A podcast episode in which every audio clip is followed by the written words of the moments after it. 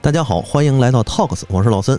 大家好，我是老高。大家好，我是李想。哎，你看这回想爷来了，大家一看这个想爷来了，这个熟悉的声音一响起，就知道《只狼》这期节目已经开篇了。哎，我带着只狼一块儿 来的。哎，《只狼》这个节目也是老高和这个想爷俩人商量了许久，而且老高自己在家写了得有小半月的大纲是，啊，好像光这个思维导图，我看我都乱啊晃。嗯， 所以呢，今天正好也是想爷出差归来，咱们一块儿好好把这个《只狼》聊一聊。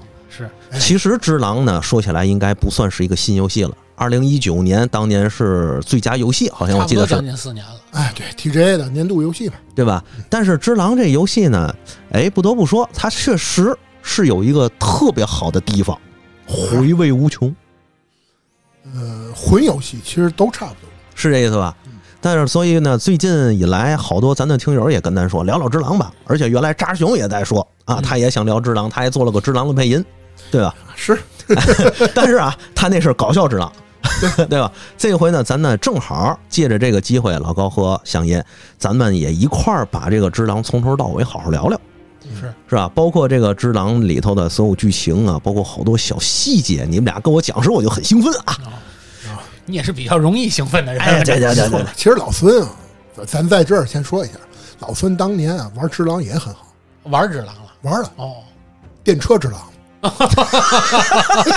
我想也是，》，电车《只狼》明 白哎了。明白了你不要把这些事儿说的那么明白，明白吗？ 你不让让你让我在听众的那个心目中那个形象还有样儿，还有从来样也儿没有过， 从来也没有过， 从来也没有过。 要不是看今天中午那拉面里你给我放一个鸡蛋啊， 咱俩今儿没完，想爷啊！ 还夹肉了 呢，哎还摇汽水儿呢。哎， 豪华套餐，哎这 个给咱俩补足了一下的迟来的这个这个这个这个钱。哎，对确实是因为这周上周太忙了，原定要录制《只狼》的计划呢，也确实被搁置了。嗯，因为当时我跟老高在录咱们那个卧龙的时候呢，也是一再的提到了《只狼》。对，其实早在卧龙发布之前呢，我们已经有要录《只狼》的这么个计划。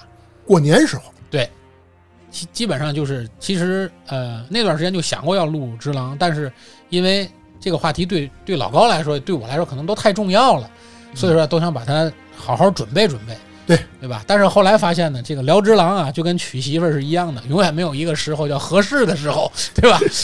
你好像在暗示 什么？哎我回来晚上电上跟嫂子一块儿聊聊天 儿。所以说呢，那咱就择日不如撞日，趁着这个这一度呢，可能这个卧龙的这么一个热点啊啊，让只狼蹭一回卧龙，对吧？反过来对对对对反蹭一下，对，没错我没们把错这。个话题再重新聊出来。对嗯其实一聊只狼呢，我相信 Talks 的观众应该很多都玩过，很对多吧？懂。很多都玩过。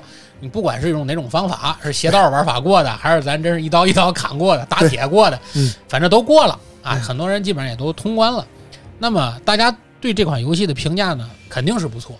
对呀，当年的年度游戏，啊所以说呢，但是很多人其实跟我是一样的，对这游戏有感情也喜欢，但是谈不上研究的有多多精。因为在我的回忆中，当时《只狼》应该是我有一次出差刚回来，我下了火车，拎着行李，直接打车就奔了游戏店了。进去之后买的《只狼》的实体盘，嗯，应该还算不算典藏版，但是它外面是带那个那个纸盒那个收藏套的，哦，明白。然后它里面是随机赠那个就是这个原版的那个音乐都哦带着的，哎，当时就买了这么张盘，我当时还为这事儿还发了个朋友圈儿。我当时朋友圈儿我还记得，什么受苦之路 今晚开始，然后就被赤鬼教育了一晚上，你被赤鬼教育一晚上 因为当时我不知道他有那个这个这个这个弱火的这么一个一个一个技能，啊！你跟四爷一样，对吧？我不知道他有这么个技能，而且当时我捡了那个铃铛以后，就直接去了三年前了嘛。啊，都一样。然后我说可能打应该先打三年前，打完三年前以后就厉害了。结果在三年前又遇上了蝴蝶夫人， 又被一次叫 做初中探人入虎穴，躲在避难的。然后反正就是在充分的体会到这个游戏跟以往玩的魂系列的游戏是不一样的，嗯，对，因为以往的魂系列你只需要盯血条和精力条，嗯甚至于其实精力条你要是习惯了也不看了，大部分就是盯住血条，别 别别一下没血了就成。啊对，第一次感觉打一个 BOSS 不看 BOSS 的血条，而是要关注这个 BOSS 的价值槽，哎，这挺有意思，嗯哎，确实挺新颖。对吧？嗯，就是你不需要关注你砍掉了他多少血，你只需要关注你是不是把他价值槽打满就行了，因为嗯第一次有了忍杀的概念。没错，对啊，这就是我当时对于《只狼》的一个，就是游戏机制上的这么一个回忆，或者一个很深刻的印象。嗯，再有就是剧情上给我的感觉，就是好像是我印象中第一个魂系列里的主角能说话了，呃，对对吧？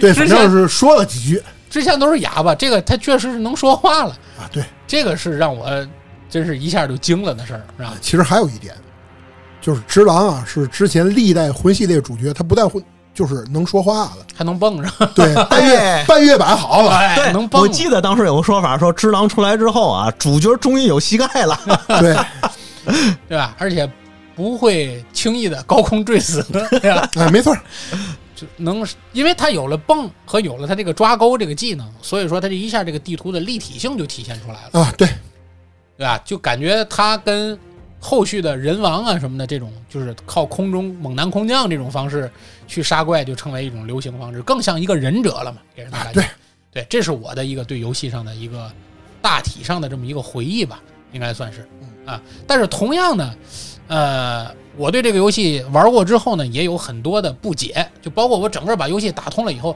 时间线比较混乱，啊，一会儿啊三还年行前， 一会儿到对现对对在，然后对，然后呢，从头到尾呢，在玩的过程中，在头脑中没有建立一个很明确的方位意识，嗯就是地图应该是个什么样儿的。哦，明白明白，懂，因嗯为按照咱们常规的人的记忆呢，可能咱看地图时大概就是个上北下南的顺序，嗯，但是在只狼的那个平面图上看呢，好像又和咱平时的感觉的又不太一样，没有什么东南西北哎意，思，没有什么东南西北的概念，当然这可能更符合天津人玩只狼，哎对，没 错没错没错，我们也往哪走这边儿， 我们也不需要什么方向 感，对，哎对就吧是出门左拐，出门右哎拐，对对对，对对对，但是给我的感觉好像地图相对之前的这种呃魂系列的游戏，我个人感觉啊，嗯，先就是简单了一些，地图对没有这么复杂了，对，而且箱庭式的感觉不多了，没了，对吧？大部分都是在那种开阔地，对，或者就是这样村落里或者城池里，就这样飞来飞去、高来高去的这么打，对，因为它的地图设计更加立体，哎而且还有一点让我特别喜欢的就是，它这个游戏里第一次应该是打的 BOSS 里面没有那种修脚式打法了，就是也有不多了，不有不不是像之前黑魂啊，或者啊是对哎像这个这个这个血缘血缘，基本上那个 BOSS 的身高都是你的几倍往上，你一直就在人家脚脖子那块儿晃，对吧？啊，对就是你打的时候更加有那种亲近感。对，基本上百分之九十都是人形怪，哎嗯，这个是我的几点啊、呃看法。当然还有更多，比如说拼刀啦，比如说这个剑术啦，嗯，对吧？比如没有弓箭是吧？没有远程武器，只能靠手里剑这么砍，这个都是一些更加细致的这种体会。咱俩就这这里就不占大家时间去聊了，嗯。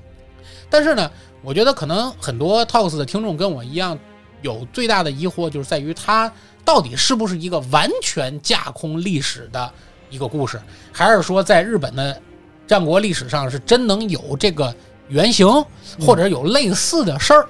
所以这个我觉得就可以交给，对吧？在这那做个了政半委政委哎，坐着一直撸猫的这个政委啊， 对对对，哎，交给他来帮着大家去梳理梳理，是吧？这一点儿呢，哎，想也还真是，就是原先这个《只狼》出来的时候，当时好多历史圈的粉丝也在玩这个，他们玩的时候也大家都在讨论说这个到底是一个什么样的时代，因为最一开始他有一句话是比较吸引人的，叫“战国末期”。 对，没错，对吧？后来呢，很多历史圈的大佬也好，爱好者也好，发现这个只狼和历史最大的联系就是这几个字儿了。只有这四个字， 就是战国末 期，战国末期， 因为很多这个历史圈的票友也好，玩这个粉丝也好，他们从这个游戏里头导出，导到导到历史中来，有好多好多种说法。嗯，比如说啊，原先可能在很早之前是虾夷那一块的事儿，陆奥虾夷。哦，是那个时代。然后还有什么呢？说因为它里面有大量这个平安京时代的暗示，哦，还有很多平安时代甚至镰仓时代的风格。那很早了，感觉。对对对，所以它连战国都算不上。战国应该是什么时候？在历史中应该是在这个英人之乱嗯，镰仓时代、镰仓幕府后期、中后期英人之乱开始，嗯，一直包括到了安土桃山时代，到最后这个老乌龟开府，嗯就江户时代降临嗯，它是这么一个时代的这个一一一个时间线。就是一个武士从崛起到逐渐没落的这么一个完整的一个事件。对对对嗯，但是它它这里呢出现了大量平安京时代的事儿，就是元赖朝、元义经他们那时代嗯，所以这个跟平这个和战国又没有关系。但是它里面呢又出现了大量战国时代才会有的武器，嗯是那个那那那个枪嘛，对，比如说剑圣用那十字纹枪，那那叫十字弯枪，哦十字纹。十字纹对，它这里还有很多细分，你比如说月形的、牛角形的哦啊，啊，各种各样的。 月形的不就是方天画戟吗？ 不是不是不是，是它那个两边那小齿儿啊，哦变成像更像是月亮。哦哦，啊，这种各样的形状，包括日本刀，啊，包括还有一些日本特殊的长枪，这些武器都是战国时期有的，包括最后那个伪名剑法，对吧？啪啪， 啊，对 我我当时觉得好像就是挺奇怪的啊，那个打一心到最后，然后直接告诉你，比如说这哥们儿掏枪了， 啊，只啊，只狼伤疤我来了，啪啪， 犹豫就会败北。对对对，所以你包括像伪名这个词儿，大家也是根据它这个词儿去延展，因为在日语里头，伪和卢是同一个音，哦，也是同一个拼法，哦，所以他们也很多人认为呢，可能这个伪名一家是当时候战国时代这个卢名家的一个游戏展现。哦，卢名家，对，这是一个很小的一个小这个小统家，治族哎，小小家族。他们家当然出了一个很牛的人，但除了这个人之后，后面就不行了，就没落了。所以可以看得出来，这个之狼呢，很有可能啊，我猜啊嗯，就是借了一个战国的名头，因为毕竟战国在这个古代日本的古代 IP 游戏里是挺有流量的， 啊，是是，是主不要是？他也拿不出别的东西来，对对，再拿就是三国了。 没错儿没错儿。然后把什么平安京时代啊，把这个镰仓时代啊、战国时代啊、安土桃山时代等等，当然安土桃山也在战国的大时代里头，所以把这个东西各项元素提取起来一捏，就变成了一个只狼，哦，啊，它是有可能是这样的。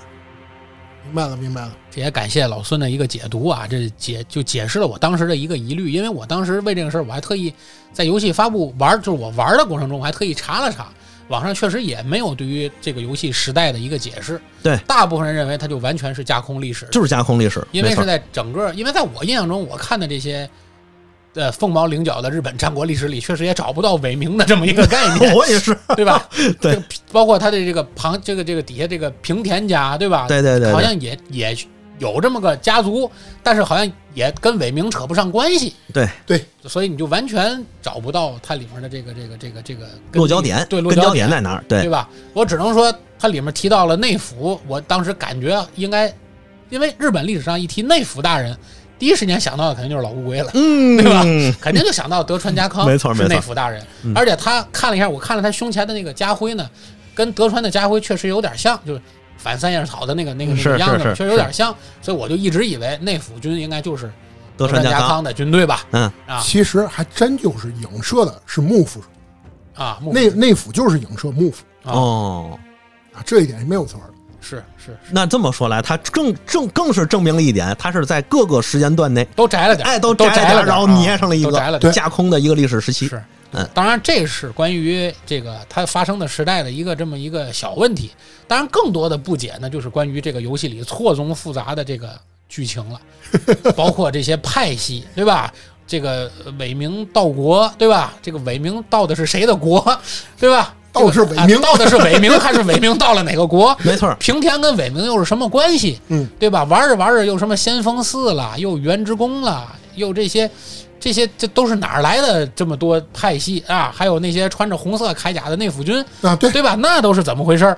等等等等，这一系列的问题都来了。所以呢，哎哎，我相信很多 TOS 的听友应该和我是同样的感受，从头玩到尾，就越玩越糊涂。嗯，也不知道大概发生了个什么事儿，嗯对吧？怎么打着打着，到最后又一会儿又全盛时期的， 一会儿又是老了的。嗯本来这个一心不是死阁楼上了，怎么最 后还要让我打一遍？等等等等的问题都来了，对吧？哎，所以今天咱就把这个疑难的问题，啊、交给老高了。哎交给我们的狼学家老高， 狼学家是吴石帆啊， 那是吴石啊。下面咱们来聊一聊杰那洛个特到底是怎么回 事？杰洛特怎么就去了日本？到了日本以后就叫人王了，对不对？对啊， 叶奈法在哪儿？ 哎，那咱今天就先从杰洛特开始啊，完了啊，对，又串台了啊。 但是咱话题回来啊，咱今天呢正式算是把只狼这个坑给开开了。嗯，但是咱开坑的同时呢，咱今天也给它结了也，哦填坑，呵，对太好了咱，一次都管够，好，对吧？那其实啊，咱正式聊只狼之前，先来聊聊它的前身。哦，只狼其实是有前身的。哦，有什么前身？这款游戏我相信一说啊，很多人都玩过。嗯，就是当时在 PS 二时代大名鼎鼎的一款游戏《天珠哟，这我都听我以为你要说忍者龙剑传呢，》，不 是，是《天珠》。嗯， 《天珠》当时可以说是在 PS 二时代啊忍者暗杀类的扛鼎之挺作。火的了啊，挺火啊的，，你想啊，当时力丸、才女两个主角，对吧？嗯嗯他们采用的游戏机制就是第一个勾绳，哦第二个暗杀，啊就是哦，荡起来咔来一刀，对吧？对，当时其实真正在游戏历史上啊，讲这这种一刀毙命忍杀类，确实是天珠应该是第一个嗯，第一款游戏。所以呢，当时这款游戏最早是一家公司制作的嗯，后来一直到天珠三时代，嗯游戏的发行权，日文的啊，嗯，才到了 From Software 手。哦，到他公司了，对，当时它是代理发行的，而美版当时在谁手里呢？嗯，动视和世嘉手里。嘿，正好这片头这俩哎 在 logo 动是视吧暴雪手里吗？ ？Oh 对，但不过当年那个动视还不是暴雪啊，哦，明白了，明白了，就是动视。嗯，当时呢，宫崎英高啊曾经公开表示过，希望呢能重启《天珠》这个 IP。嗯直到二零一八年的 E 三博览会，大家当时啊都一直在期待另外的一款游戏，就是《血缘二》。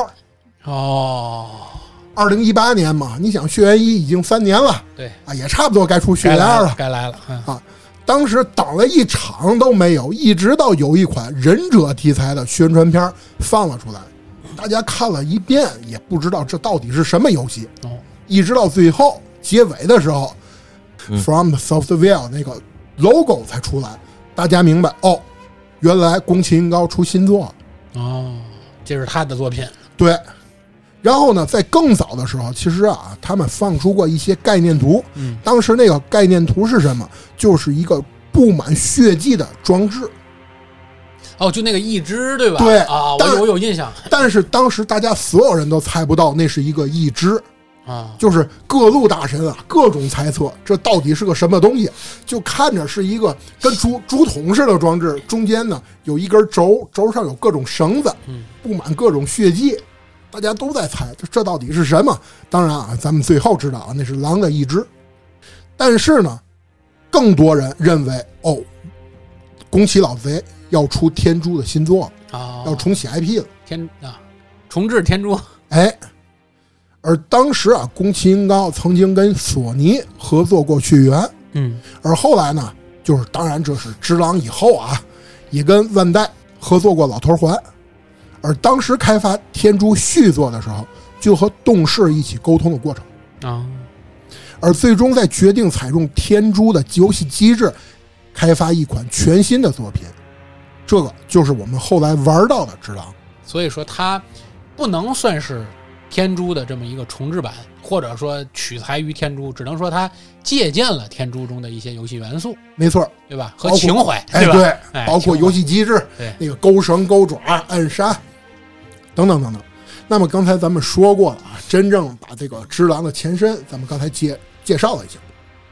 下面咱们就正式开始进剧情了。嗯，其实这件事儿真要说啊，就是整个只狼的故事，它就是发生在一个叫做伟明的地方。嗯，由于呢当地的土地非常富饶，嗯而且呢水脉是非常丰富的。哦这里曾经居住着非常多的神明，哦，因为在日本的那个本土那个教派当中，认为万物皆有灵性，所以呢，据说最早这块地儿啊，是一个有很多神明居住的地儿。神神鬼鬼聚集地，没错儿，哎而后某一天，不知道哪哪哪一天啊，一条受伤的龙来到了此处，我哦还受伤了。受伤了。传说呢，此龙是从西方而来，是日本的西边儿，对对吧日本的西边。嗯所以咱在这儿插一点题外话啊，嗯很多人认为都是从中国来的。哎，这是第一印象，对，因对为啊嗯日本的西边它确实是中国嘛，当然对还有一个伟大的国家了，哎，对，就就朝朝鲜鲜嘛啊，朝鲜。 宇宙大国，对，这啊咱咱们到最后再分析啊对，嗯到底这个神龙是从哪儿来的？但是这个龙到这儿来以后呢，就发现啊，这个整个伪民国它是一个山体，嗯，在山顶上原本是有一棵苍天的樱花树的，哦，而且啊，树根是遍布了整个山脉，所以呢，这只受伤的龙便盘踞在了樱花树上，通过树根吸收整个伪民国的养分。哦嚯，哦感觉还是有点像老头环的那个设置啊。哎，是，啊，由此呢，此龙盘踞在樱花树上，后人便称此龙为樱龙。哦就是里面打的一个 BOSS，哎，最后打的那个吧也不算最后打的，还还就中间偏后，啊，偏后期吧，就是那个英龙。随着英龙盘踞在此处呢，原本的神明都消失了。哦，就是他来了之后，原来那些就都搬家了，对，你说具体是搬家了还是被他给吸收了，也不好说。对不知道，但是咱们说啊，这些神明里还仅存了一个，哪个神还算留着？就是谁呢？有一条巨大的白蛇，哦，就那在山里头看他钻来钻去。，对，哦，那叫白蛇神。最早呢，咱们说啊，白蛇也许跟英龙有过战斗，俩人可能打过一架，嗯，也许是不敌，也许是其他什么原因，反正咱未知。人们只知道，自从啊英龙到此以后，这个白蛇啊就搬家了，搬到了哪儿呢？他搬到了靠下一点儿坠落之谷里生活。哦，屡次见到他从那山涧里啊穿过去，那块地儿不就是坠落之谷吗？对吧？由于呢英龙的神力，这片土地啊相继吸引很多人到此开始探索。可能很多人看到，哎呦，远处这个山上光芒万丈啊，喷出来很多奇异景象啊很多人都开始往这儿探索了。而其中最为庞大的是一个名为玉加美的部落。瑜伽美族。对啊这里解释一下，可能很多人认为玉加美是伪名的土著，其实不是。哦，他不是为名的，它不是。这最后啊，咱们再解释啊，为什么我说不是啊？反正大家就记着，玉加美也是后来的，外来的。哎，外来的。他们到达这里以后，玉加美人内部就开始产生分歧了。哦，本来你想我们这一个部落往这儿来是是探索神明来的，没想到到这儿看见俩，哎，一龙一蛇，哎，所以呢，其中一部分人因为崇拜那个英龙的强大，信仰英龙，就跟随了英龙了，并在樱花树附近修建了美丽的宫殿，因为他们觉得啊，神龙是万物之源，最为强大的存在，那肯定所以他们把那个宫啊宫殿的名字称之为叫源之宫。哦，就一切的发源之地来了啊，发源地。哎，但是也有一部分人因为信仰白蛇，所以呢就跟着白蛇一起到坠落之谷那儿生活，后来就更名为蛇眼一族。哦，蛇眼一族就是因为他们崇拜那条白蛇，对，他们其实是跟玉加美人有相同的血脉，是身上缠白布条的那群人。对，拿着大炮，啊，经常咣咣的打你。 每次对，有一还我印象中有，大家肯定跟我一样有个最深刻的一面，就是在不同的角度都站着那个，你需要迅速的冲过去到他们背后再打，对吧？钢铁堡垒，对对，钢铁堡 垒对吧？啊，然后啊，咱们回到游戏剧情啊。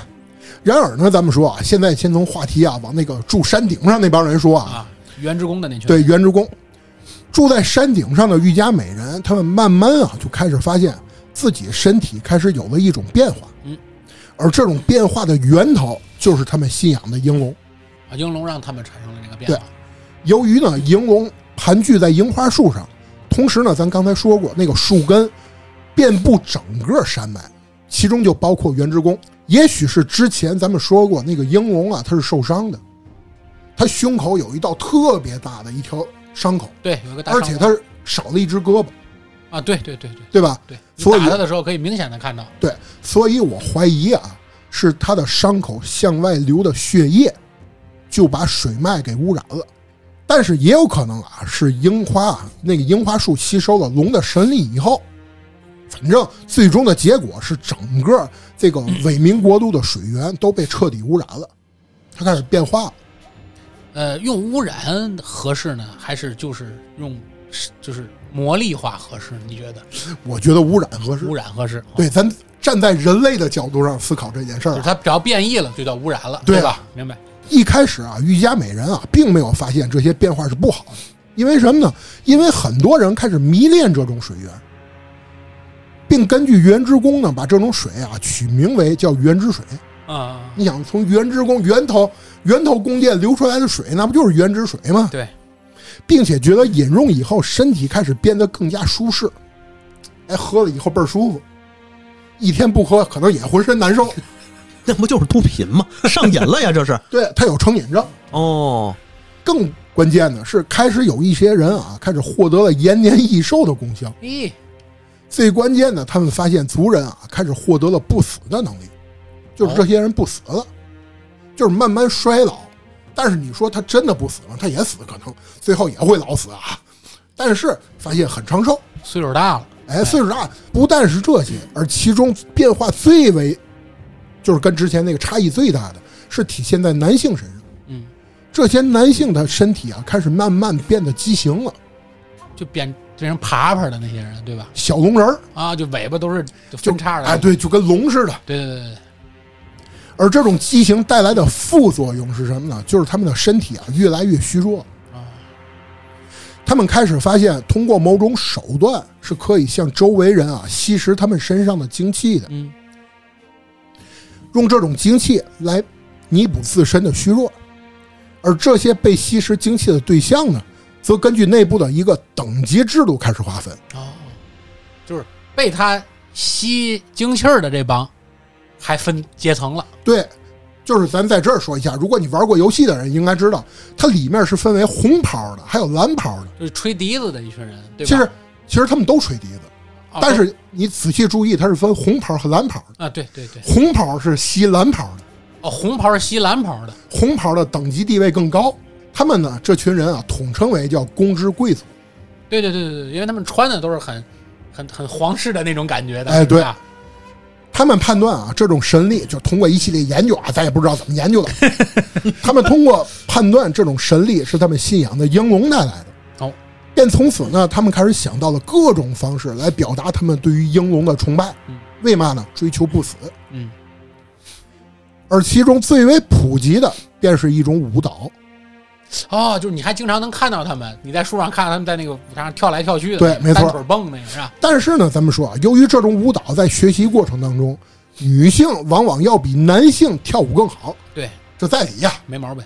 对吧？不信你去少年宫看 看，啊，对呀、后来呢，这种祭祀的仪式便统一由女性开始负责，哦，就女的只负责去跳舞了，对，男的就负责天天在那吹笛子，可能吸别人伴奏精气啊。啊，啊，他们是贵族，他们通过呢像英龙献上舞蹈以后，这些女性还发现了一件事儿，她们开始获得了一种可以掌控雷电的能力。啊我你通过这种仪式进化了。哎，但是咱们说啊，由于男性身上他们变异的更多，女性呢变异的更少因。为女的还能看见腿，男的都已经没腿了，基本对上，而且你会发现，其实女性那些在游戏当中啊，你会发现那些女性不是说没变异，她们也戴着一个面具，嗯脖子也开始变长了，嗯但是还保留着一些人形，你还能看出啊来起是码是人，个人，对而且能看出来她在那儿跳舞，对吧？对。但是那个男性已经看不出来了。对，你说他不是人，我也信了，对 吧？对，但是啊，咱们说在原之宫内，这些男性因为身体非常虚弱，同时呢，女性不但身体变化更小，她还掌握了雷电之力。嗯，所以在原之宫当中，武士都是由女性担当的。啊，因为他们灵巧第一对吧灵巧，第二他们还还还有雷电之力，第三呢，他们不虚弱。啊，男性太虚弱了，而男性呢更多是担任贵族的角色，所以呢，在整个原之宫之内，他们男性越不像人，反而他们地位越高。就越龙化嘛，感觉对吧？啊，我越接近神，哎呀，好奇怪，就是就感觉就是越到高层就是这个权力越到顶端，好像越畸形那种感觉，哎，对吧？就是我越不像人，我我越跟神龙沟通的更好。明白明白，因为他和神龙可能感觉变得更近、更哎子嗣化，是那种没感错觉吧？对哎对对，用一个特别，我觉得特别能代表的词啊，卷族化，啊，哎对对对对对对对科味儿科味儿浓，科味儿浓。对吧？对对，哎卷族化卷族化。卷族化，而在原之宫，所有人都开始产生变化的时候，嗯一个女性，她不但同样不死，她身体还没有任何变化。哦，这个女性在整个原之宫内部啊，大家就推断这个人应该是英龙的使者，哦，她是神龙的孩子，所以从此以后，这个女人便被整个原之宫的人称呼为叫什么呢？龙焰之子，哦，明白原来吗她？是个女的，对，龙焰之子，第一代龙焰之子是一个女性啊。咱们说啊，而原之宫内人类开始产生变化的时候，其他的物种也因为原之水，就是那个大鲤鱼正哎正常的水脉，再加上应龙的，咱不说血液也好，还是神力也好，变化出来那个原之水也开始产生变化了。而其中呢，以一条大鲤鱼尤为代表，鲤鱼王是吧？来的哎鱼王。这只原本的鲤鱼可能慢慢身体也也变得越来越大，而原之宫内贵族们认为这是也是一种神龙带来的恩赐，对啊，因为你想鲤鱼嘛，本身跟龙它也有有沾亲带故的，对不对哎？越了龙门以后不就成龙了吗？没错儿，然后呢，便把这只鲤鱼王养在了原之宫之内，对，你不还能跟他说话了？对，并且称之为叫什么呢？叫鱼王。鱼王，然而，咱们说啊，原之宫内一小部分人，他们也开始信仰鱼王了，逮啥信啥，就是他们觉得啊，可能神龙是一种信仰就。离我太遥远深了。哎对我我就看找个不离见我近的，对吧？对，哎那那个鱼王啊，我天天能看得见，觉得对方也是神灵。那这些人是谁呢？他们统称自己为坛之贵人，哦，坛之贵人就是信仰这个鲤鱼王的这些人，就是在游戏当中钻一个坛子里。对，你还能就跟你用那个鲤鱼鳞片交易的那些人，对，吧没，错儿。然而，咱们说啊，伪民国山下也因为原之宫这段时间里，啊有了很多人慢慢的在此生活了下来。伪民国呢，咱们之前说过啊，就是它整体是一座高山嘛，而原之宫作为居住在山顶的存在，山下呢也慢慢的发生着很多变化。咱们是根据整体水脉的流逝，咱们说啊，山顶的原之水它是分为两股水流向山下流去了。分叉，是吧分叉了啊。其中一股是从原之宫作为起点，经流的路上，一些僧人也许是原本也是来此探查的，莫非是先锋寺吗？ 哎，而后在此居住下来，然后呢，建立了一座寺庙，并取名叫先锋寺。哦，你想，他为什么取名叫先锋寺？因为这座高山上，他肯定认为是先锋嘛锋啊，啊，先锋寺。寺庙中的住持呢，名为先锋上人，而先锋寺的下游则是后来更多人类居住的地方。这个地方后来组建起了一个国家，就叫伪明，哦，难怪，明白吧？难怪，另外一条水流，咱刚才说了一条水流啊，途经先锋寺，然后往伪明流去。另外一条水流呢，则根据水脉通过了一个悬崖，一个大瀑布，途经白蛇神居住的之前那个分裂出来另外一派玉家美族，那个坠落之谷，最后到达山下。这里呢有一个村子，因为有一些人在此也是定居了下来，因为有水脉嘛，所以他们也在这儿居居住下来了。就是那些大猩猩待的地方吧？大猩猩是坠落之谷。哦，在坠落之谷里，哦，我说的这个村子是水生村，哦，明白吧？明白了，是水生村。但是咱们说啊，当时这些人居住在这儿的时候，这个村子还不叫水生村，可能只是咱们这一个村儿啊。你们叫什么名字？问村长去。 啊，我们没名儿，就问问村长。可能之前不定叫什么名字，但是一定不叫水生村。我一会儿来解释为什么啊。这种生活，咱们说具体过了多久不清楚，我们不得而知，因为很长时间里面，原职工的贵族啊，对于精气的需求它越来越大。嗯你想，我不能天天吸自己人啊，对，吸自己人早晚得给吸没劲儿了。对对吧？你你吸我，我再吸下面人，那最底层那个怎么办呢？对， 我天天挨吸去。这样一来，你这个圈儿就被打破了，持续不下去了。过于内卷，哎，过于内卷，对，所以原职工的贵族由于对精气的需求越来越大，怎么办呢？他们最终发动了一场对于山下的侵略战争，哦，把目光盯上山下那些人了。而由于咸丰寺上僧人不多，你想一个寺庙才有多少人？嗯对吧？所以那把目光盯在哪儿呢？人最多的地儿，伪民国。啊北京去，对，奔伪明去了。然后呢，这场战斗啊，咱们说一开始伪民国由于愈加美人掌握雷电，毫无招架之力。对你再能打，你说那边来一帮电工，你这就不好办了， 对吧？你这边还喊大刀片儿呢，人那都神力了，你这你再怎么玩儿？对但是愈那个伪明人啊，他们慢慢发现这群人啊，他们怕毒，哦，有弱点，对，不但怕毒，而且他们还创造出来一种把这个雷电返还回去的招式，称之为叫雷返。嚯后，来就是咱学会了那招儿了，对哦，你在那个天守阁上面能看到一幅画像吗？就是那个劫雷杰雷反雷再那给个甩回去，哎呀，对，那幅画当时描写的就是愈加美人攻打伪明时候这场战争。嗯，剧毒是怎么回事呢？在游戏里有一把武器叫绣丸，嗯，而且愈那个伪明一直流传有一个传说，就说突然间有一天山上来了很多妖怪。哦哦哦，对对对对对对，你想啊，在正常人眼里看见一帮跳着舞打仗跟跳舞似的，后面可能还跟着一帮吹笛子那小龙人儿，那不就来一帮妖怪 对，吗没？错儿，快去找大 圣，都得这么想。当时，对吧？也因为这两个原因，他们发现第一雷反，第二他们怕毒，这两个关键因素，最终双方停火了，哦，嗯就于家本人就回去了。因为互相也都干不掉，对吧？而这段时间里，咱们说啊，先锋寺当中也许是有一类和尚，他的职位是什么呢？类似于云游和尚。其中有一个人就无意之间发现了袁之公，哦，他找着了，对他满处溜达呀。对嗯嗯，你想别人可能啊，你下山去吧，行，我下山去。那个你下山去，我山上有什么，我看看去。哎，对他上山了，啊， 他上去了。也许啊，咱们咱咱咱开玩笑啊，他发现原职工了，并且呢与原职工开始有了接触，嗯便从此呢居住下来了。生活在原职工的这段时间里，这名僧人他就跟一些人有了勾结，哦，不能一开始不能说勾结，可能加加引号的，哎啊，可呀，能一开始就是聊天儿。啊哎，你天天在这儿干嘛了？嗯那帮人是谁呢？就是那个谭之贵人，哦，信仰鱼王鱼那王个那个罐啊儿，里那群，啊，那那帮人告诉我别信应龙，天天看不见的，咱咱看这个，嗯这是啊我们信仰的，这鱼好，啊，这这鱼鱼好。可能那和尚一看，哎，这鱼也是不错啊。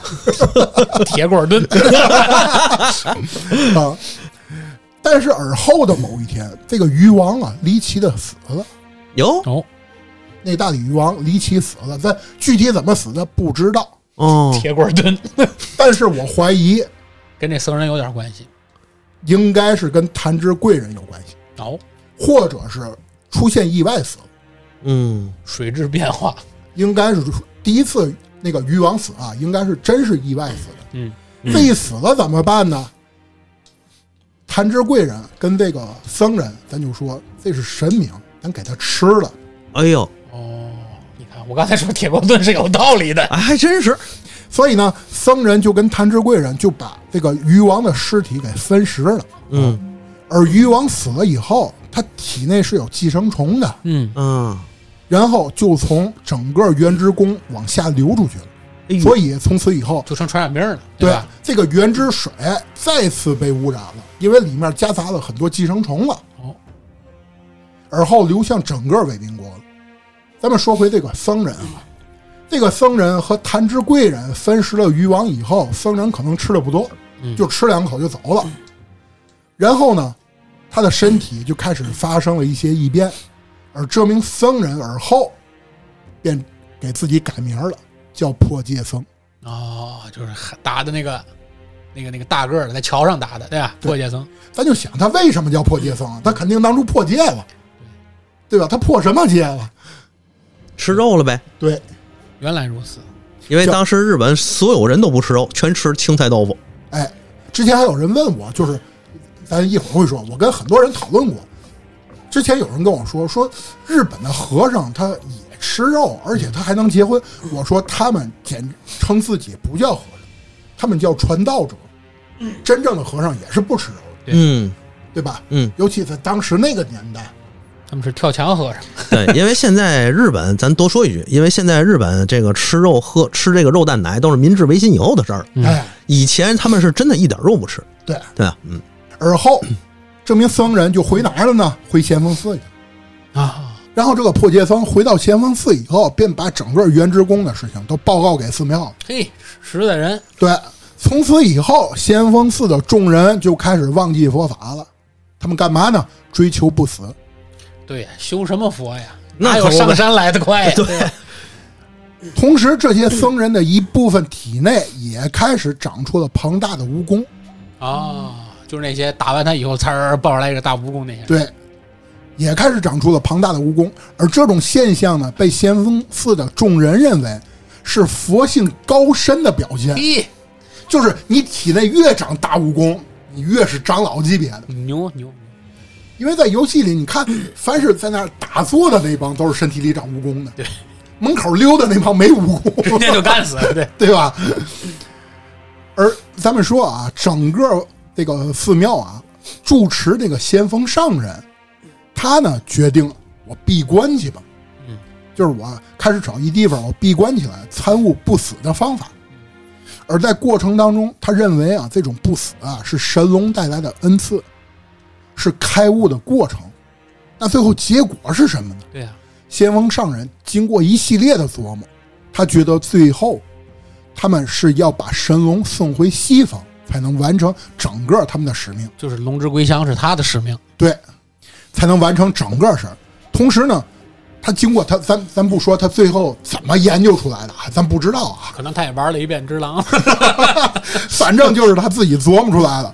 要想把神龙送回去，得需要什么呢？得需要创造出来一个摇篮，结合之前原之宫之内出现的神子，那么再加上这个摇篮，最终把双方一结合，达成条件，才能送英龙回家。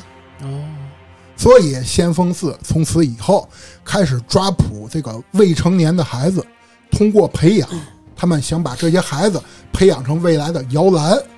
哦，他们把这些有个孩载体，对吧？对他，所以他们把这种孩子称之为叫变弱之子。哦，他们到处逮孩子，原因是因为这个。对，就因为要创造摇篮嘛。所以这个咸丰寺就已经不信佛了啊，就天天你想吧就拐拐小孩儿、啊，不不但拐小孩儿，而且养虫子，养虫子，天天在这儿打坐。你想就不干不干什么好事儿嗯，可不呗。除了不念经什么都干。你想在身体里都都长蜈蚣了，他还能干什么好事儿？啊可能也念，我的我的宝贝家常， 哎，我想就这 个。啊，可可 可能也念。而咱们话题回到那个袁之公跟韦明的那场战争啊，袁之公不打败了吗？回去了。那咱们说啊，他回去根本没解决任何问题啊，他不是对精气有那个需求对吗对？我我才要发动这场战争。最后你我是回来了，但是我回来以后没解决我问题啊，我该怎么吸还怎么吸啊？那怎么办呢？我不能这个侵略，那我只能智取啊呀。嗯所以呢，原职工决便决定啊，采取两个方案。他们把目光锁定在了山下的那群人身上，哪群人呢？就是村里那帮人。水生村那群人，对，他们派人前去了那个村儿，干嘛呢？传教，啊，喝水吧，对吧？传教，传教告诉这帮人干什么呢？就是第一，你们要喝水；第二，你们要干嘛呢？你们要信仰我们，多喝水。嗯， 多喝水，不是你听着这话都没有毛病。哎，多喝水，而且你们不能喝你们这种水， 多喝热水。多喝 多多喝烫水。他还带来了原职工的水，但是咱们说啊，你想山底下那些人，他喝的肯定是那个原汁水，再加上那个细菌感染以后的水，对，二次污染了嘛，已经二次污染了，再加上原职工的水，可能又不知道怎么变化了。嗯，反正这些人就变成了什么呢？开始身体里面长大瘤子了。好嘛哦就，比大蜈蚣还要命。对，就开始长了一些瘤，不但长瘤了，然后呢，这个派的这个神官啊，还告诉这些人什么呢？就是你们长这个瘤啊是不死的病，如果有些人你们真能扛过去了，这个瘤会脱落，哦，脱落以后你们就可以坐上一个轿子，把你们接到原职宫里去。哦，就是那个轿子，在在那个那山谷里那大轿子。对，所以从此以后，整个这个村子人都开始信奉神龙教了，哦、嗯，并且更名叫水生村哦，。吓我一跳，我以为根本就叫神龙教了。水生村为什么这么判断？因为原职宫里面有一个传送点儿叫水生宅邸，对对对对对，啊，它绝对不可能是先下游有一个水生村，我再把原职宫改叫水生宅邸。肯定是先有水生宅邸，我再把下面人叫水生村。对，没错儿，但哎是它是因水而生嘛，对吧？对，而且啊，这个神官啊还跟大伙儿说，他没说这叫，就是在整个这个村落里啊，因为太敬仰这个原职工了，所以他们都不敢直呼其名，嗯把原职工称之为叫什么呢？京城，啊，嚯对对对对对对对，里面一提到是京城京城的京城水嘛，京城水，啊，说我们要去京城，对吧？京就是北京的京啊，啊，就是京城。刚刚咱们说了啊，关于那个原职工对于水生村那个洗脑的事儿，那么伟明呢？其实原职工对于伟明也采取了同样的手段，嗯，但是由于伟明人数相比水生村啊多太多了，对所以呢传教啊只能慢慢的进行，对呀、他不可能北一京说是个国呀，对吧他不可水能一生是个说啊村，一帮人就信了，对吧？他只能慢慢的传教。正当原职工的计划那个有条不紊的进行当中了，山下就举发生了一场举国战争，哦，打破了原职工的所有计划。袁志公真可怜， 哎，一沾伟明就乱，当时就是内府发动了一场统一全国的战争。就是往北打了，开始对啊吧而后呢，伟明很快也被这支军队给占领了。 嗯，原职工为了守住自己的秘密，他就把整个原职工与山下的道路给拆了。哦，因为他也怕内府的军队发现袁志嗯公没的事错嗯儿，，对吧？？我打不过他们，那全国的那个啊哎中央军那是中央军，对吧？啊，你就想当时谁能对抗幕府啊？对对，没错儿，对吧？我一个小山顶上那么点儿人，我跟幕府打，对， 真当我们是 神仙啊！所以他就把整个那条路给切断了。而在内府统治这段时间里，伟明的人民啊，生活的可以说是非常艰难，对，甚至于他们连传统的一丝一些祭祀仪式都不被允许举办了。嗯，文化侵略嘛，对吧？而群众呢，只能默默忍受。咱们这里说一个啊，伟大的恩格斯曾经说过：“哪嗨里哪里有压迫，哪里就有反 抗。”这没错，是恩格对斯对说是的是是 是，而后呢，一名名叫一心的武士就发动了著名的伪明道国之战。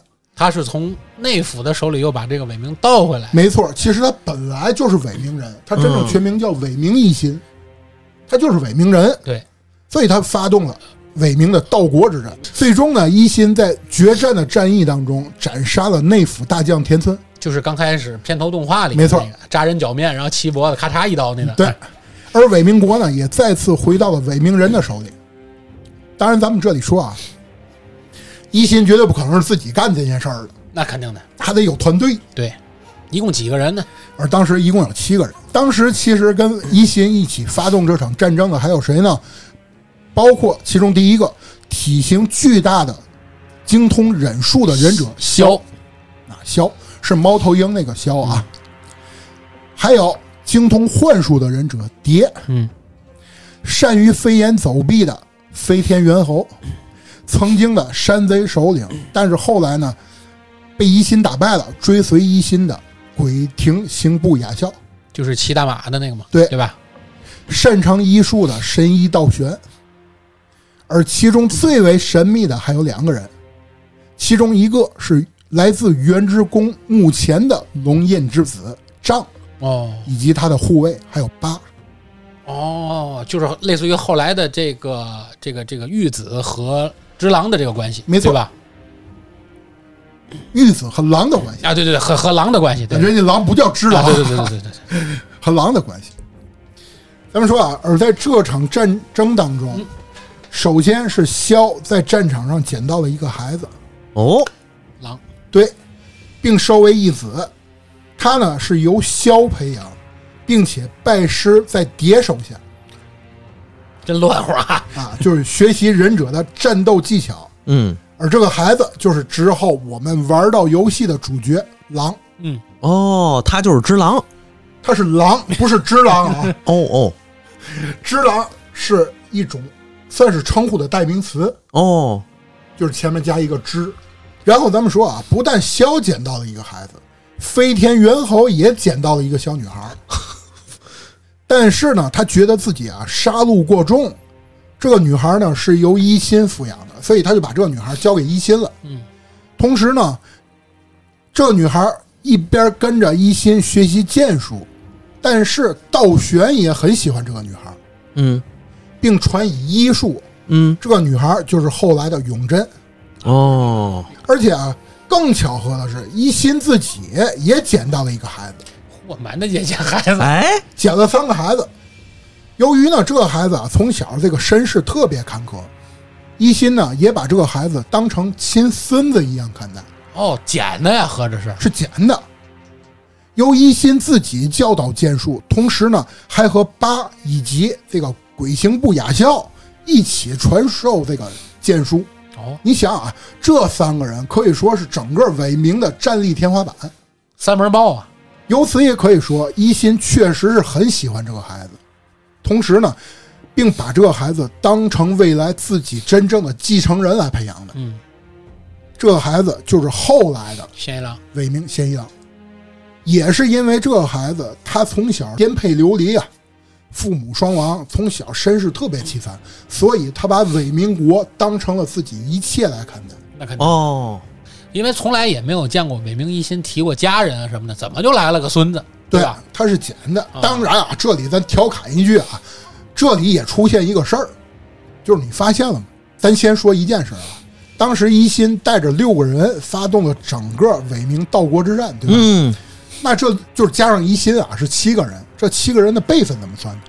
哎，还真应是该啊，算平辈儿吧？对，肯定是算平辈。对呀、你不可能，比如说，咱举例来说啊，刘备、关羽、张飞三个人，哎呦，我看哥俩不错，咱仨一结金兰吧。嗯那谁是谁当老大呢？刘备说：“我讨个大，我当你们爹吧。哎”这不现 实对吧？漂亮， 举起，举理解起，能理解啊，我讨个大说：“我当你们爹吧。讨得过大了，这有点儿啊”对吧？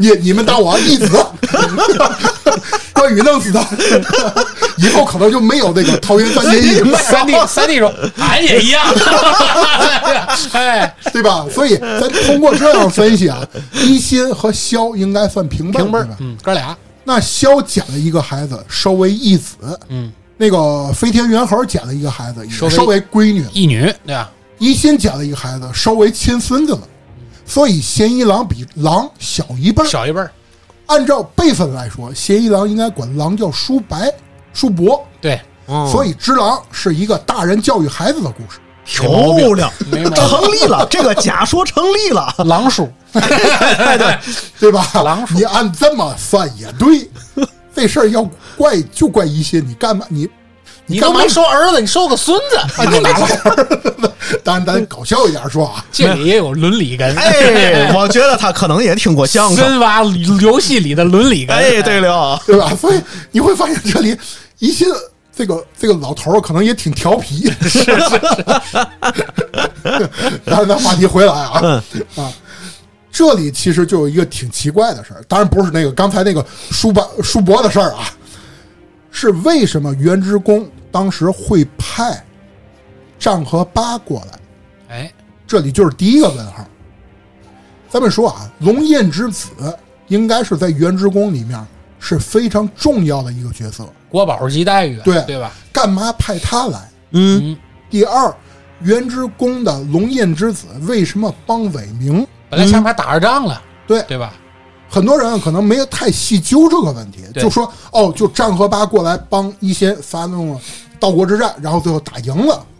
然后呢，游戏里还有很多关于仗的一些介绍，嗯说是他从家乡折了一根樱花树枝儿带过嗯来了，对于家乡的表达思念。咱们这里分析一件事，证明他是不情愿来的。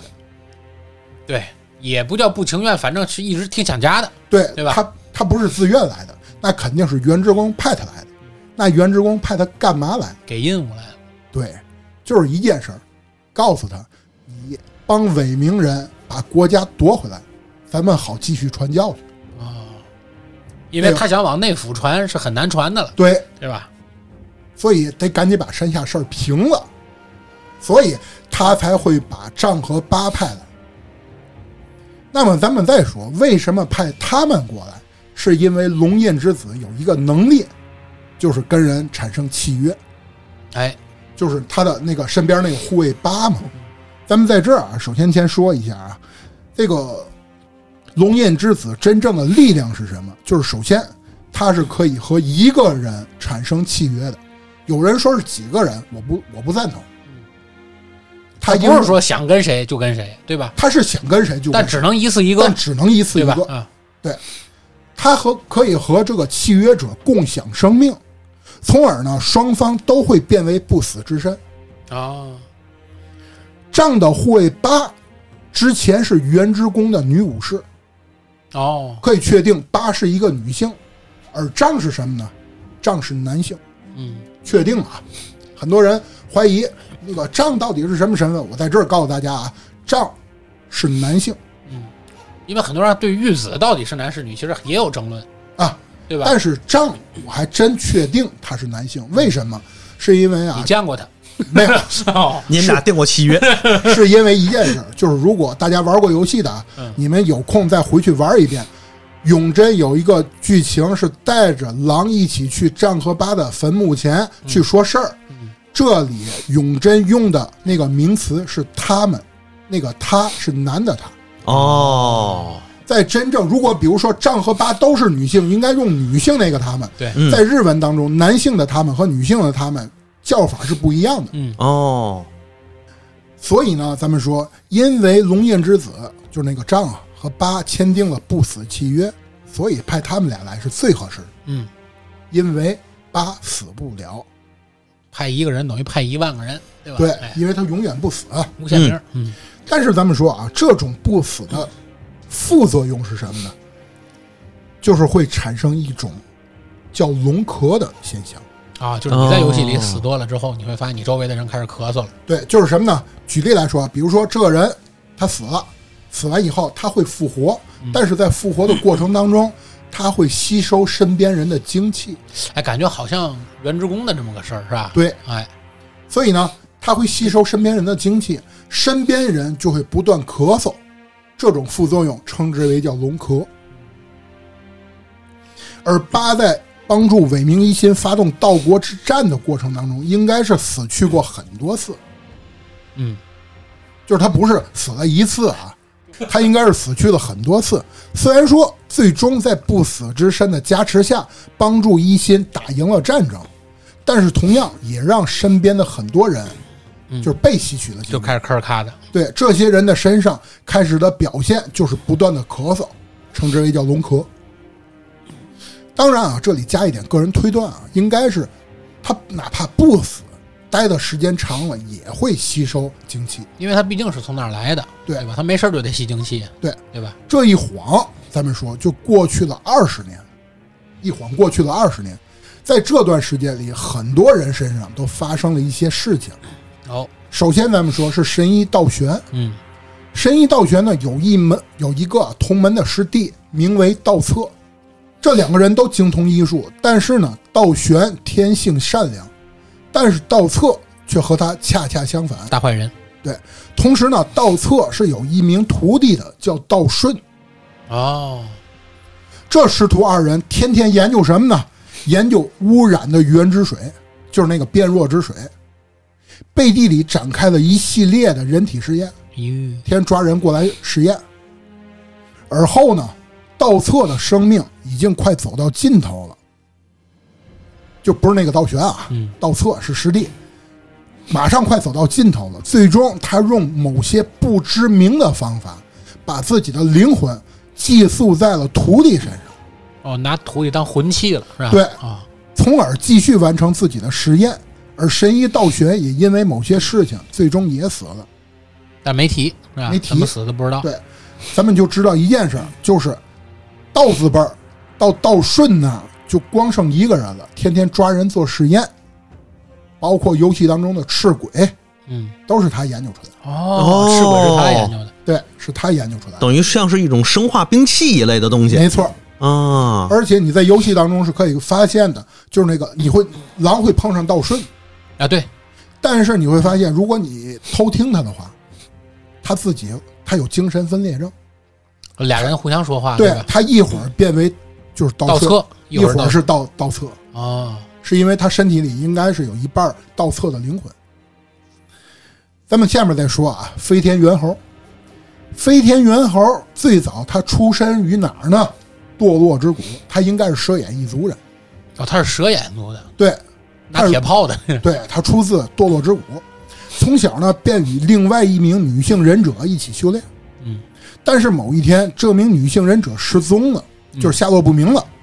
这件事情让飞天猿猴性情大变，之后应该就是参加了那个伪名道国的战争。嗯但是在这场战斗当中，常年的杀戮之心，最终也让飞天猿猴的内心走火入魔了。哦，他在即将堕入修罗之道的时候，他请一心帮他把手臂斩去，哦，他主动邀请的，所以一心把他的手斩去以后，给他装了一个义肢。啊，就是咱后来装到这个咱们控制的这个没错狼手上的这个，随后呢，这个人便归隐山林了，每日靠雕刻佛像，希望以此来洗清内心当中的邪念。就镇着点儿，是吧？对，这个人就是游戏当中那个佛雕师。哦，然后咱们再说啊，丈和八，丈和八他因为不死之力，伟名很多人都患上了文科，嗯这二十年啊，嗯，而这些人当中最严重的是谁呢明白？反而是跟八天天在一起的丈，哦，他来又得上了，对他都得上龙咳了，天天咳得越来越严重。然后八便决定开始寻找解除龙咳的办法。最终在多方打听之下，他觉得只有斩断和龙焰之子的契约，才能解救龙咳。啊，就是俩人就是把这个不死的这个事儿给他彻底了了，哎，给对他吧彻底了断了。但是自己又是不死之身，而后呢，八不知道从什么地方听到了，就是先锋寺当中藏有一把名为开门，一把名为败类的两把武器，不死斩，就是不死斩，可以杀死任何人，包括不死之人。所以呢，八本打算去先锋寺，就是借不死斩，但是先锋上人说了，我还得用它送龙回家呢，就没给他。所以最后，八和丈应该是都死了。他不是不死吗？最后患龙壳病，哦，龙合并也能让人死，他让丈死了，八跟他共享生命，不就也死了吗？啊哦，是这意思。对，所以两个人最终都死去了。随着丈的死去，这个龙印之力就转到了伟明家一个旁支平田氏族的一个孩子身上。平田家的九儿子，对吧没错，这个孩子名为平田九郎，嗯名义上他是贤一郎的弟弟，嗯，而当年的忍者萧捡回来那个孩子狼，变成了九郎的隶属忍者。嗯，因为这正好也是开篇的动画里有这么个片段，对没吧？错。而这二十年里，虽然说咱们说啊，伟明的战斗结束了，但是内府征服全国的战斗从未停止过。对，而伟明抵抗侵略战争呢，也从未停止过。而后的某一天，平田家忽然遭到了山贼的入侵了，啊，对，就忽然间不知道怎么来的，因为他们，他我因为他好像有一段剧情介绍，我们说他们这个平田家都到外城外去抵抗内府的入侵去了。没错，当时嗯对吧谁带队呢？贤一郎带贤一队。郎带队，对，贤一郎把平田家大部分战力都调走了。嗯，而狼在得知平田家遭遇山贼入侵的第一时间，就赶忙回来保护主人。就是拿摇铃铛的时候回去的那段故事。哎，对对吧，啊就赶紧回来嘛。赶来的时候，发现整个平田家已经一片火海了。路上遇到了奄奄一息的义父萧，倚在那个着火的那个哎大嗯宅子树上大树上面。哎，对啊，然后呢，萧让狼赶忙去平田家的密室里面给找了锦他个囊，佛堂钥匙嘛，对吧？而后便死去了。狼来不及悲伤，赶忙上山寻找主人。但是这一路上，狼就发现了一些事儿，因为他遭遇的敌人不单单只是山贼，嗯还有很多来自幕府的精英忍者。嗯虽然说整件事情充满着各种诡异，但是狼呢来不及思考，因为他必须得赶紧救主人去。而且从剧情里看，狼确实也不是个太聪明的人。 最终在平田家的密室门口遇到了很多已经死去的平田家的族人，而在密室门口，一名族人告诉狼，敌人有着非常强大的幻术，哦他把自己双眼都挖去了，为了抵抗幻术。而这些幻术，就是在进佛堂那门之前倚着那个忍者，对前没错面不还见过他妈了吗？对吧没错啊，因为你会发现那个嗯那个忍者为了抵抗幻术，把自己双眼给挖了。但是这种幻术是狼最熟熟悉的，因为只有他的师傅蝶会嗯而最终呢，在密室里面，果然见到了已经中了幻术的九郎和自己的师傅蝶。嗯，在展开 一一系列的战斗之后，狼击败了自己的恩师。正在准备寻找主人的时候，背后一柄利剑就把狼胸口给穿透了。对，弥留之际，狼看到了自己的少主在火海当中对自己说了一些话，随后呢便昏迷过去了。时间一晃，过去了三年。这三年里面，不是说狼一醒过来就是三年了，嗯是狼浑浑噩噩的度过了三年。他把自己困在了那个井里。就是那个一你游戏刚一开始的那对，个，没错，那不是说他刚醒来啊，是狼从一座枯井当中，忽然间，一个神秘女子从枯井上扔下了一封信，信中提及了少主九郎还活着，并且困在不远的阁楼中。于是，作为忍者，将少主视为一切的狼，决定前往阁楼寻找少主。只狼的故事也由此展开了。比如说前面讲了这么多。没有用， 是这个故事的背景，是你玩这个游戏之前发生的，对对吧？我聊其实熟 TOS 熟悉我的听友应该都知道，嗯我聊魂游戏，我只聊到游戏开始，嗯，就是剩下的你们自己玩去吧。游戏自己就能看，对，因为你要剩下那些剧情玩过的话，大大多多少少都体会到了，对吧？但是有些时候确实，你要是不看这个游戏的前番，好多里面的事儿你还真是迷迷糊糊。对，咱在这儿啊，我先解释一下刚才我聊过的剧情，嗯，可能有一部分人是没有玩过《只狼》的，啊，对，肯定有对吧，肯定有，也有一部分人可能是玩过《只狼》的。玩过《只狼》的人，我来跟大伙儿说一下我之上的一些推测的根据点啊。哎，首先，第一点，可能有的人认为啊，就是那个破戒僧的事儿。首先，第一点，破戒僧，破戒就是我为什么说破戒僧吃了鱼肉，嗯因为你想一件事儿，整个在游戏过程当中，身体里会长出虫子的只有两个，那个算是呃算是部落吧。第一个是先锋寺，嗯对吧？第二个就是狮子园。嗯，这玩过游戏的人应该都知道，对吧？狮子园只有这两个，你会发现这两个部落的人，他们更多都是处于原之宫的下游，嗯一个坠落之谷，一个是先锋寺，嗯正好是两股水脉刚一下来的那个节点，嗯对吧？